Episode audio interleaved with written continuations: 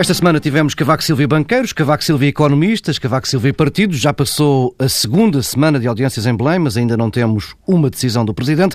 Esse será o principal tema deste bloco central, sendo que mais adiante vamos também de falar de uma sondagem sobre presidenciais, da sobretaxa do IRS e também do novo banco. Pedro Marcos Lopes, Pedro e Silva, começamos pela semana de audiências eh, do Presidente e pelo impasse que vai marcando a agenda política. As audiências acabaram hoje, com Cavaco Silva a ouvir os partidos. Não houve uh, grandes surpresas nas declarações dos diversos líderes à saída do Palácio de Belém.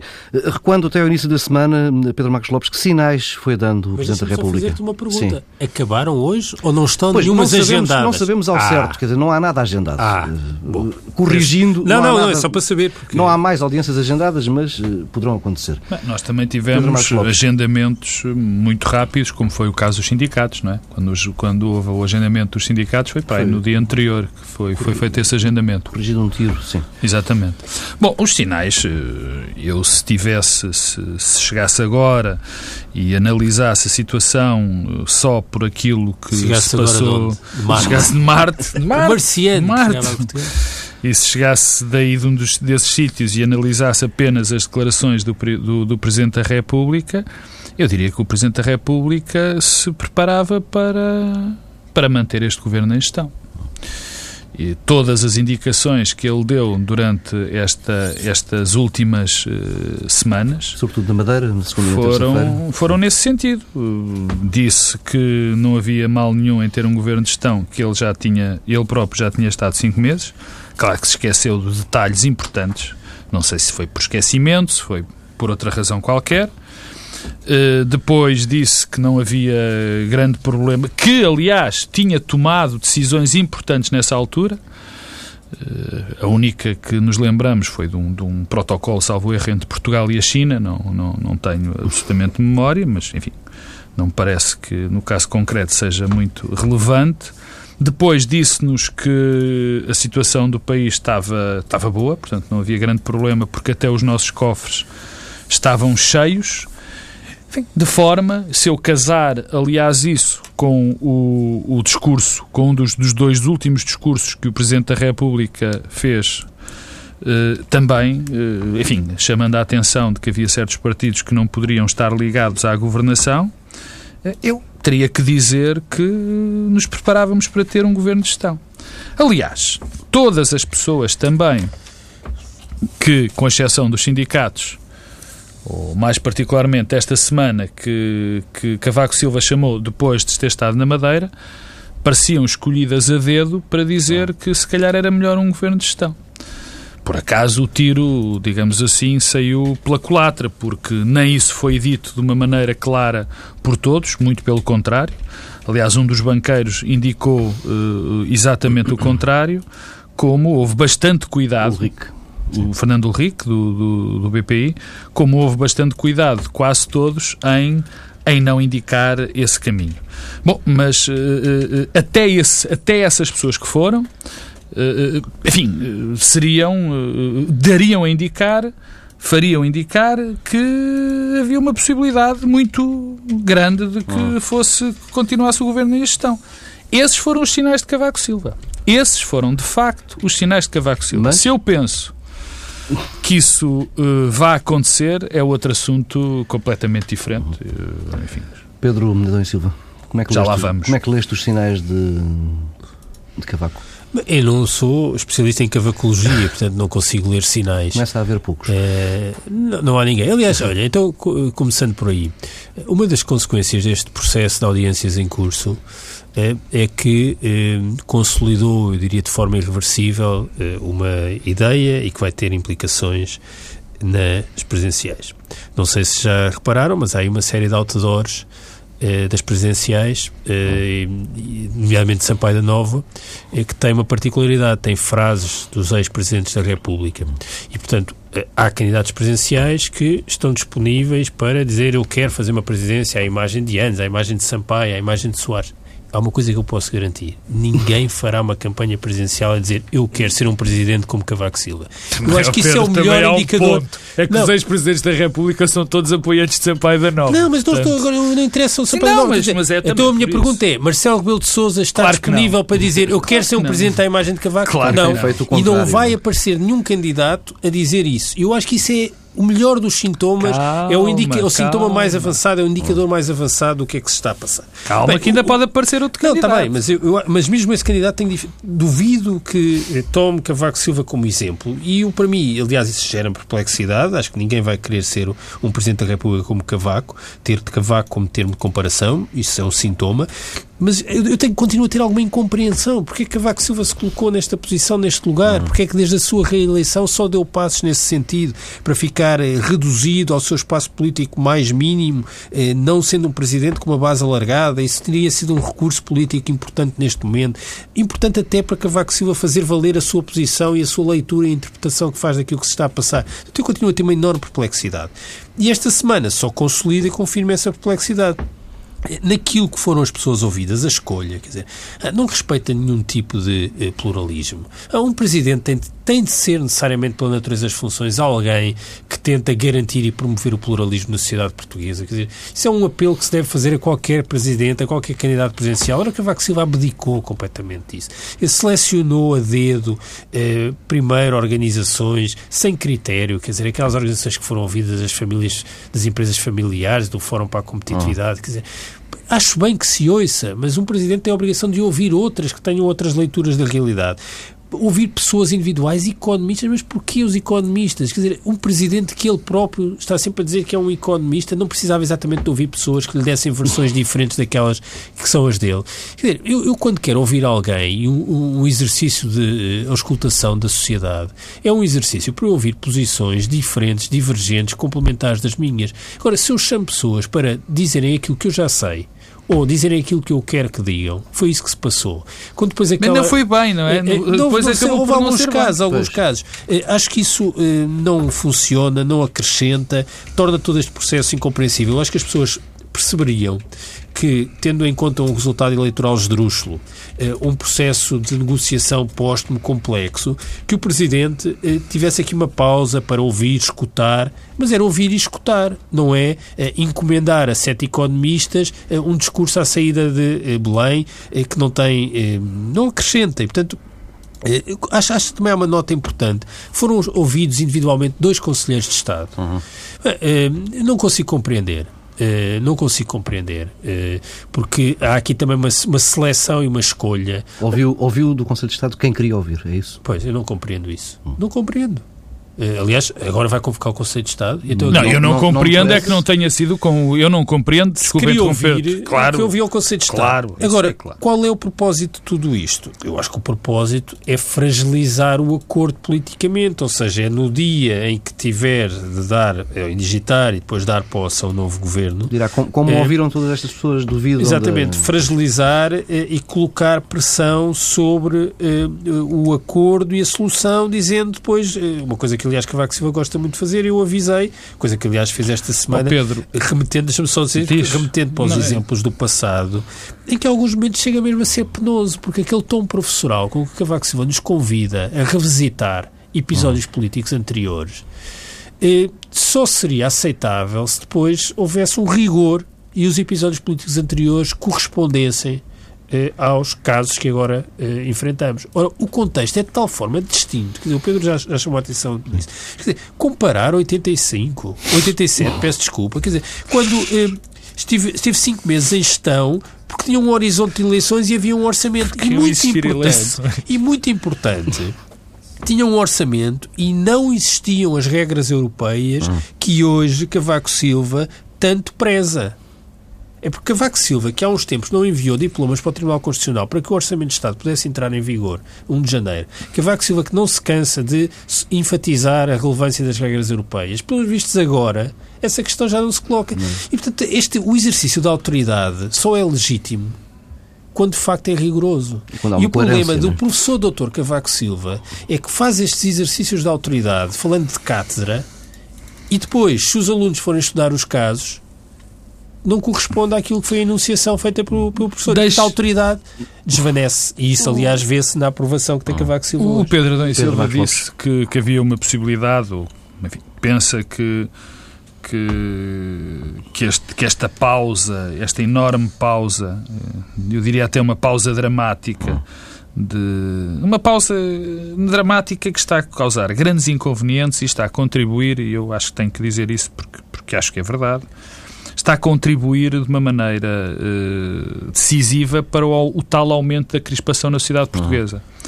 Crispação que o professor Cavaco Silva sempre foi combatido por, por sempre tentou, ou ou pelo menos sempre disse, e está a contribuir de uma maneira clara para essa crispação. Quer dizer, enquanto não tivermos uma situação definida, eh, eh, este nível de linguagem, que é, que é perfeitamente eh, lamentável o que se anda a passar, a nível da linguagem, a nível dos argumentos, já não se fala de política, pessoalizam-se as, as questões ou pessoalizam-se as situações até. Portanto, isto é, é- é verdadeiramente dramático. Mas quando o Pedro diz que, o Pedro da Silva diz que eh, servirá para esta, toda esta pausa servirá para anular ou pelo menos para pôr em questão os acordos que as esquerdas fizeram.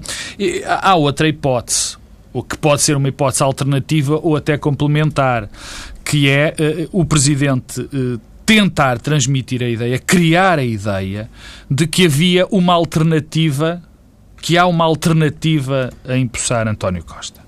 Quer dizer, e que ele pensou nessa alternativa, que essa alternativa era viável, ele está a tentar demonstrar, isso parece-me claro, ele disse-o já, e pôs pessoas a dizer por ele, aliás, que há uma alternativa, que é o governo de gestão.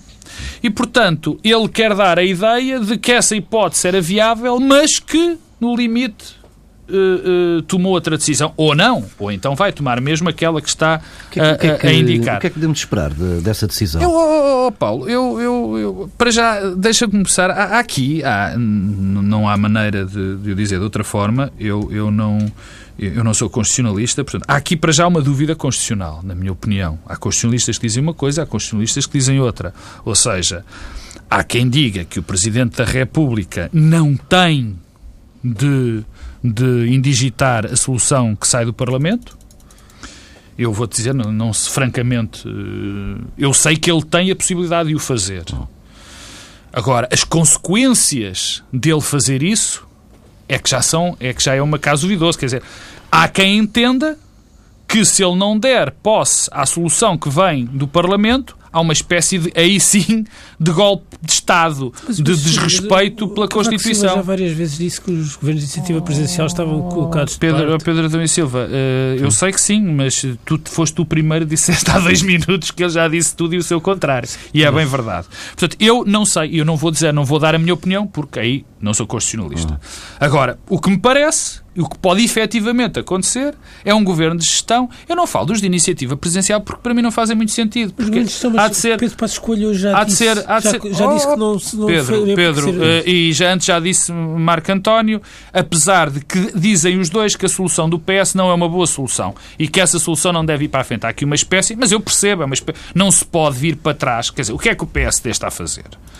O PSD está a respeitar a linha que traçou depois das eleições. É uma linha política respeitável. Ou seja, não vai agora dizer que se deve dar posse imediata ao Partido Socialista porque acham que é uma má solução. Mesmo achando isso. Agora, só há duas soluções, na minha opinião. Ou continua o governo de gestão, situação que eu acho, enfim, ou impossa eh, António Costa. No caso de. eh, é bom que fique claro. No caso do, de um governo de gestão, o governo de gestão terá um primeiro-ministro de facto.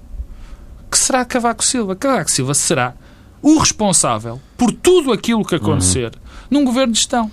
E não vale a pena, porque eu já ouvi essa tese, e não vale a pena dizer que se eh, Cavaco Silva mantiver este governo em gestão ou ter aquele, essa loucura do governo de iniciativa governo- presidencial que não de existe, Transição. Esta, de da semana transição, surgiu uma outra nuance que quer é um dizer, não de vale a transição pena com prazo de validade de- definido. Sim, mas isso, quer dizer, isso eu, eu, eu, eu não sei onde é que se vai buscar isso, francamente. Mas, mas se essas duas hipóteses acontecerem, não vale a pena depois dizer, já se está a montar uma espécie de, de, de, de desculpa dizendo assim, bom, se este governo existir e se não passar o orçamento, a culpa vai ser dos partidos que não o aprovarem. Isso jamais terá validade. Quer dizer, as pessoas não vão acreditar nisso. Isso é quase uh, infantil de fazer uma coisa dessas. Em relação à, à, àquilo que, que, que, se diz e que muitas vezes e que se vai ouvindo no, no espaço público, Cavaco Silva pedirá ou exigirá ou sugerirá uma alteração aos acordos entre as esquerdas e que imporá determinadas condições para governar. Bom, a Constituição é o que é, não é o que as pessoas gostavam que fossem. Quer dizer, o, de facto, o Presidente da República é eleito por todos os portugueses. Mas o Presidente da República tem os seus poderes constitucionalmente definidos. O governo, é, o governo também é, o, o, a Assembleia da República também é eleita pelo povo e não tem que, que, que não tem as mesmas funções ou não pode usurpar as funções do Presidente da República nem dos tribunais. Quer dizer, não é assim que funciona. O Presidente, eu não, eu não vejo em nenhum sítio da Constituição, nem nenhum constitucionalista vê, nem ninguém vê a capacidade, o poder do governo, do Presidente da República, de dizer a um primeiro-ministro que vai digitar, desculpa, o senhor tem que pôr isto no programa do governo, tem que ter estas metas, tem que fazer isto ou aquilo. Não, não pode fazê-lo. Aliás, pode fazê-lo numa, circunstância, numa circunstância. É se estiver na plenitude das suas funções, porque diz, olha, se você não puser isto no seu programa do eu, governo, eu convoco, eu, eu convoco eleições. Portanto, eu não estou a ver, não estou a ver, não, não é, não é possível. Quem analisa o programa do governo eu já disse isto aqui neste programa dez vezes. O Parlamento. É o Parlamento. E é bom que não se esqueça. E o Presidente da República pode sugerir, pode ter um, uma palavra de aconselhamento ao, ao, ao futuro Primeiro-Ministro, não lhe pode dizer. É o que ele deve fazer. Mesmo sendo eleito pelo povo. Porque, quer dizer, não são esses os poderes do Presidente. Tenho pena. Pedro Menedão e Silva, o que é que podemos esperar de Belém? Não sei, mas, quer dizer, o que eu sei é que eh, qualquer solução que passe por não indigitar António Costa viola a doutrina de Cavaco Silva, quer em relação aos governos de iniciativa presidencial, que o Presidente disse que não uhum. eram uh, viáveis, uh, quer aquilo que foi dizendo sobre a necessidade de termos governos com apoio maioritário. Ora, nós andamos aqui a complexificar uma coisa relativamente simples. Tivemos um resultado eleitoral esdrúxulo e depois iniciou-se um processo em que um campo político que tinha ganho, mas que não tinha formado maioria, tentou um apoio maioritário para o seu programa de governo. E um campo político que perdeu e que também não tinha maioria, hum. tentou um acordo maioritário para o seu programa de governo. Um conseguiu e o outro não. E, portanto, tudo o resto é, de facto, ruído eh, e resulta é, de um processo de transição. Se nós nos lembrarmos e recuarmos um pouco no tempo, eh, ainda antes das eleições, uns. Eh, não sei se foi antes, foi depois, por acaso agora não tenho a certeza, mas houve um artigo assinado por dois assessores da Presidência da República que foi dava exemplos. Sim, sim. Foi logo a seguir. Dava exemplos precisamente sim. de casos de negociações desse género e, portanto, Europa fora, não é? E, e não, mas, além do mais, o Presidente no passado já tinha sublinhado essa tradição europeia, a tradição europeia da negociação, dos acordos para parlamentares e, portanto, eh, vejo com dificuldade. Agora, o que me parece é que esta eh, audição eh, da Câmara Corporativa, com o enviesamento mesmo da natureza da Câmara Corporativa, tem como propósito fragilizar o governo que o próprio Presidente pode estar obrigado a dar posse. Ehm, e, e, e, não duvido que o Presidente da República está a criar um contexto para colocar questões programáticas no momento da tomada de posse, para condicionar, eh, sem qualquer poder eficaz, porque não pode. Portanto, não, não compara com o que Jorge Sampaio fez eh, quando deu posse eh, a Santana e também quando deu posse a Durão, sabendo hoje, sabe-se isso, é mais ou menos público, que, por exemplo, inviabilizou que Paulo Portas fosse Ministro dos Negócios Estrangeiros. Uhum. Inviabilizou por uma razão. Percebes? Porque podia. Porque podia e porque ainda assim tinha a ver com uma área em que o Presidente tem algum tipo de competências. Sim, mas porque podia. podia. Ora, o que Cavaco Silva eh, pode estar a querer fazer é deixar alertas para a memória futura. Eh, o problema é que isso está a contaminar completamente o processo político hoje, cotidiano, está a, a, reforçar este clima de crispação e de clima adversarial que não me parece que seja útil eh, e que não valoriza nenhuma das partes e, portanto, uma das obrigações do Presidente da República é também preservar eh, o, não, é, não é aqui não é o regular funcionamento das instituições, é mas garantir que as instituições e os atores que as representam eh, têm capacidade de diálogo e de hum. comunicação. Certa pacificação. E, e estamos aqui a, a ter um Presidente que está a, a, a reforçar o clima adversarial e de crispação, e eu acho isso eh, muito negativo, e está a contaminar eh, as eleições presenciais de forma também eh, muito nítida e, quem sabe, irreversível. Mas há uma coisa que o Presidente não pode esquecer, é que talvez uma das, um dos dramas de Cavaco Silva hoje é que ele está completamente dependente das suas circunstâncias. Hum. E, e, tem pouca margem de manobra para ser ele a determinar e superar as circunstâncias. Isso é dramático em alguém que ainda por mais é a primeira figura uh, da nação e da República. Porque as suas circunstâncias não são só não resultam só do facto de ter havido aqui um entendimento e um acordo entre os partidos de esquerda, é também a mudança na posição dos partidos de direita. O que nós observamos esta semana, e isso, a meu ver, foi particularmente eh, visível hoje à saída de eh, Belém, e imagino que a entrevista que o Primeiro-Ministro vai dar eh, hoje à noite seja para reforçar isso, é que houve aqui uma mudança de registro. Pedro Passos Coelho e Paulo Portas passaram para a oposição e assumiram isso. Isto mostra, aliás, uma evolução naquilo que foi o discurso que foi sendo feito pela direita em relação hum. ao acordo. O que é que era primeiro? Era o discurso do golpe, da ilegitimidade. Depois passou a ser não se vão entender, não são capazes de fazer um acordo. Depois têm um acordo, mas o acordo não é sustentável no longo prazo. Depois deviam ter tirado uma fotografia com mais definição e tirado as cadeiras da frente. Depois não deviam ser vários acordos bilaterais, devia ser só um acordo. E agora já é, é passar a bola para o lado do PS dizendo, Passos Coelho, o PS tem a obrigação de encontrar solução credível. Interiorizaram é, a ideia de questão é, da oposição. Não, não, não, acho que não é uma interiorização, é um ato uh, de vontade, porque uh, há uma coisa que, que, que, é mais ou menos evidente e que eu imagino que neste momento também seja evidente para Paulo uh, Portas e para Pedro Passos Coelho, é que a estratégia da ilegitimidade do golpismo, do discurso muito violento e muito duro, eu acho que é muito eficaz, mas é muito eficaz no curtíssimo espaço. É, perde gás. Hum. E perdendo gás, vira-se contra si própria.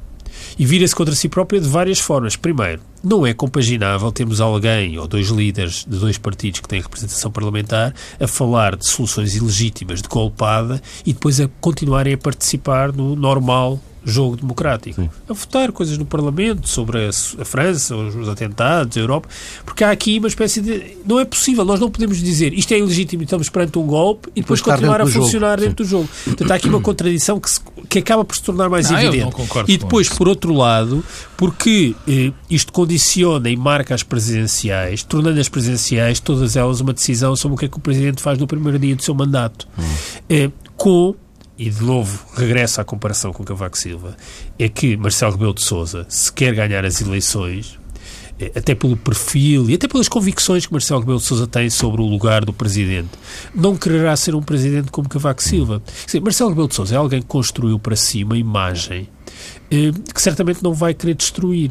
Uma imagem de alguém popular, eh, interclassista, capaz de eh, ser simpático e captar apoios em largos setores da sociedade portuguesa e que, desse ponto de vista, quererá ser um presidente com essa mesma imagem. E não vai querer ser um presidente acantonado no seu espaço político. De alguma forma, eu há pouco falava dos exemplos dos presidentes, quererá ser um presidente à imagem de Mário Soares.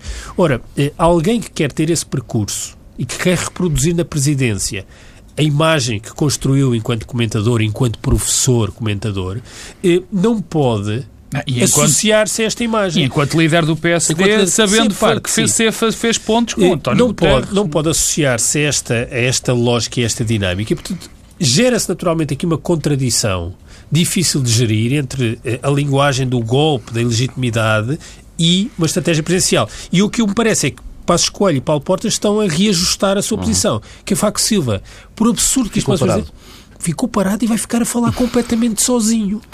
Temos de, de, avançar, já temos pouco tempo. Hum, já vamos à questão da sobretaxa de novo banco. Antes, uma sondagem sobre presidenciais, divulgada esta tarde, um estudo da Eurosondagem para SIC Expresso, eh, que no essencial aponta para um cenário de segunda volta com Marcelo e Maria de Belém. O antigo líder do PSD fica perto, mas não chega aos 50%, e Maria de Belém passa à segunda volta com uma vantagem quase marginal sobre Sampaio da Nova. Pedro Marcos Lopes, que leitura fazes destes resultados?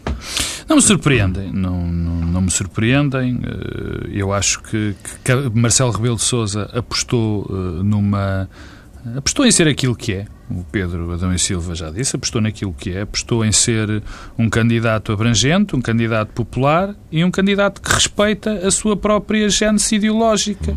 Quer dizer, o, o, o, o professor Marcelo Rebelo de Sousa nunca foi, nunca foi considerado um homem de direita, digamos assim, como agora se entende algumas posições, como se entendem agora algumas posições do PSD, apostou em ser um candidato, eh, eh, enfim, que, que, transcendesse, que transcendesse os partidos e que transcendesse uma determinada linha ideológica, quer dizer, foi, essa, foi, esse, foi esse o anúncio da sua candidatura na, quando, quando o fez, e portanto, nesse sentido, acho que está a conseguir, e esta sondagem dele, tornar a sua candidatura algo que, que ocupa aquele centro que ainda existe. Quer dizer, o centro existe.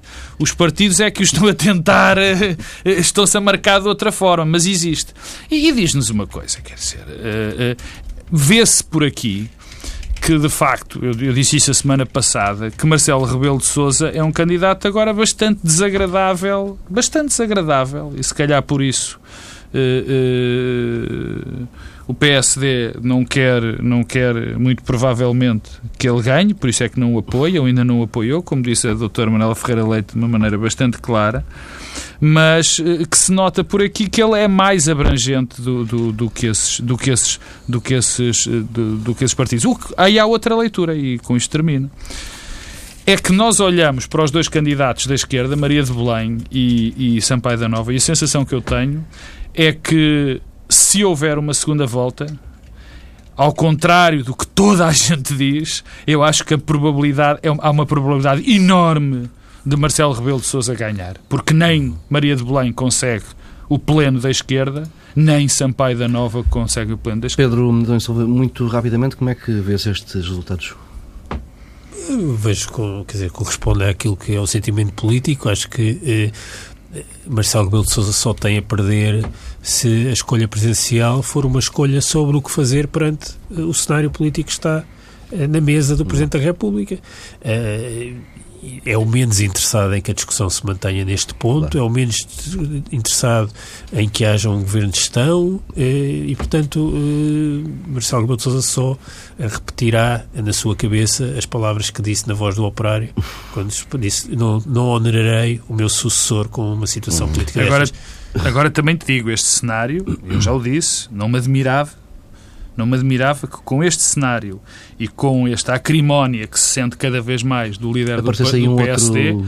aparecesse outro candidato. candidato. Bem, vamos avançando. A semana direita. ficou marcada também pelo resultado dos testes de stress ao novo banco, conhecidos no sábado passado, revelaram uma necessidade de financiamento na casa dos 1.400 milhões de euros e ainda pela notícia de que a execução orçamental de outubro aponta para uma devolução da sobretaxa de IRS perto dos 0%. Querem avançar com alguns adjetivos para uh, qualificar estas duas notícias, Pedro Dom Silva? Eu não, eu não, quero entrar no campeonato da adjetivação. Uh, mas... Aliás, porque o perdias, dada a qualidade que agora anda para nos pesos públicos. Não, está não, nem, fácil para os adjetivadores. Nem, nem acho que nem vale a pena, não é? Porque acho que é mais interessante tentarmos perceber o que é que isto significa e quais são as consequências políticas.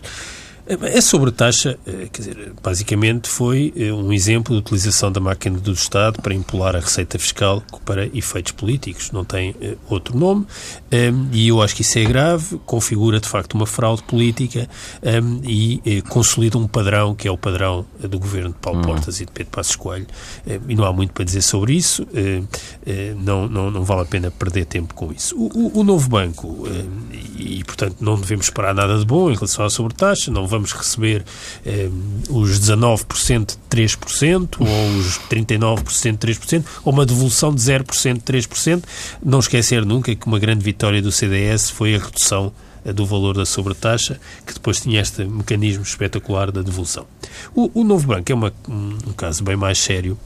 É, é, é curioso que tenha passado despercebido. Isso é uma combinação, de facto, temos vivido uma tragédia absoluta, que foi os, os atentados em Paris, eh, mas também esta pequena tragédia doméstica e comezinha do processo de audição do Presidente da República, hum. mas serviu para ocultar um problema que é também o, o, colossal logro que foi toda esta gestão política do caso uhum. PES.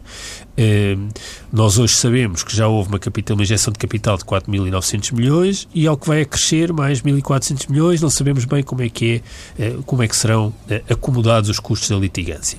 Ora, o que isto nos mostra, eu não quero entrar muito numa discussão se era possível fazer diferente na gestão política. Nem podes entrar porque não há tempo. Mas era possível fazer diferente em algumas coisas. Primeiro, eu acho que é preciso muita ingenuidade para continuar a acreditar que não foi feita uma gestão política milimétrica de todo o escândalo BES. E não foi só a partir da resolução, foi também antes.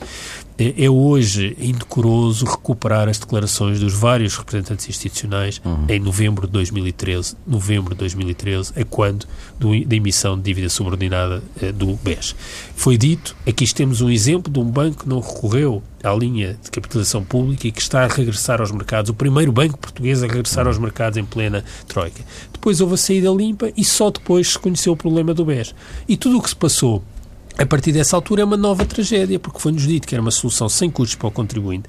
A doutora Maria Luísa Albuquerque, que é sempre muito temerária, chegou mesmo a dizer que o, o, dinheiro seria devolvido aos contribuintes.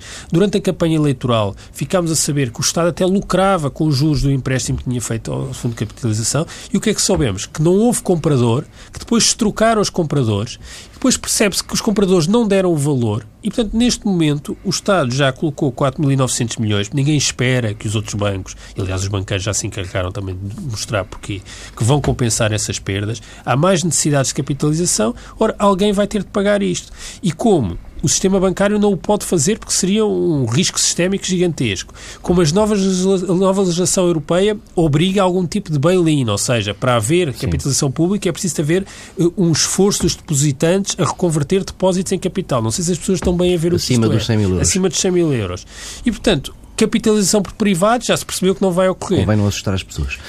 Pois, mas o problema é que não é só não assustar, é que eu acho que é era mesmo preferível ter falado de verdade. E colocaram-nos aqui perante um enorme sarilho, que é o principal, dos, o primeiro dos sarilhos que o próximo governo vai ter de resolver. Pedro Marcos Lopes, em 4 minutos, sobre taxa e novo banco. Eu vou começar pelo novo banco. O, eh, desde o princípio que convinha que tinha, enfim, teria sido importante que fosse assumida uma, fosse assumido que a decisão fosse assumida. Ou uhum. seja, que o, que o governo dissesse claramente que essa tinha sido a decisão. E foi. Sua decisão. E foi. Quer dizer, por muito que nos digam que não foi, foi. As decisões políticas têm esta, têm esta, têm esta, não é originalidade, são como todas as outras decisões, tomam-se e depois têm que ser avaliadas.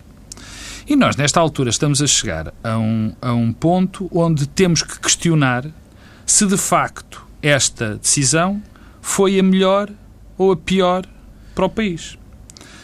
Uh, primeiro, eu agora vou dar de barato as mentiras, o Pedro Adão e Silva já as disse, uh, que ninguém ia pagar, que isto ia correr tudo bem, que, que íamos até receber juros, isso já não vou dizer, o Pedro já disse, toda a gente conhece. Agora, algo que é fundamental ter dito, dizer, os políticos servem para tomar decisões e o governo, num caso desta importância, devia ter perfeitamente assumido que a decisão era sua, porque de facto foi, e não tentar se esconder por trás de outras. Sim, de mas, outras... Havia, um discurso que, Sim, tá bem, mas que justificava mas, mas, essa bem, decisão mas não era, não, mas não era não, não assumir a decisão. Mal, ainda, é, ainda era pior o discurso, porque se punha em terceiros a decisão, punha-se a cargo de terceiros a decisão, uma decisão importantíssima para o país. Bom, nós estamos a chegar à conclusão, a várias conclusões.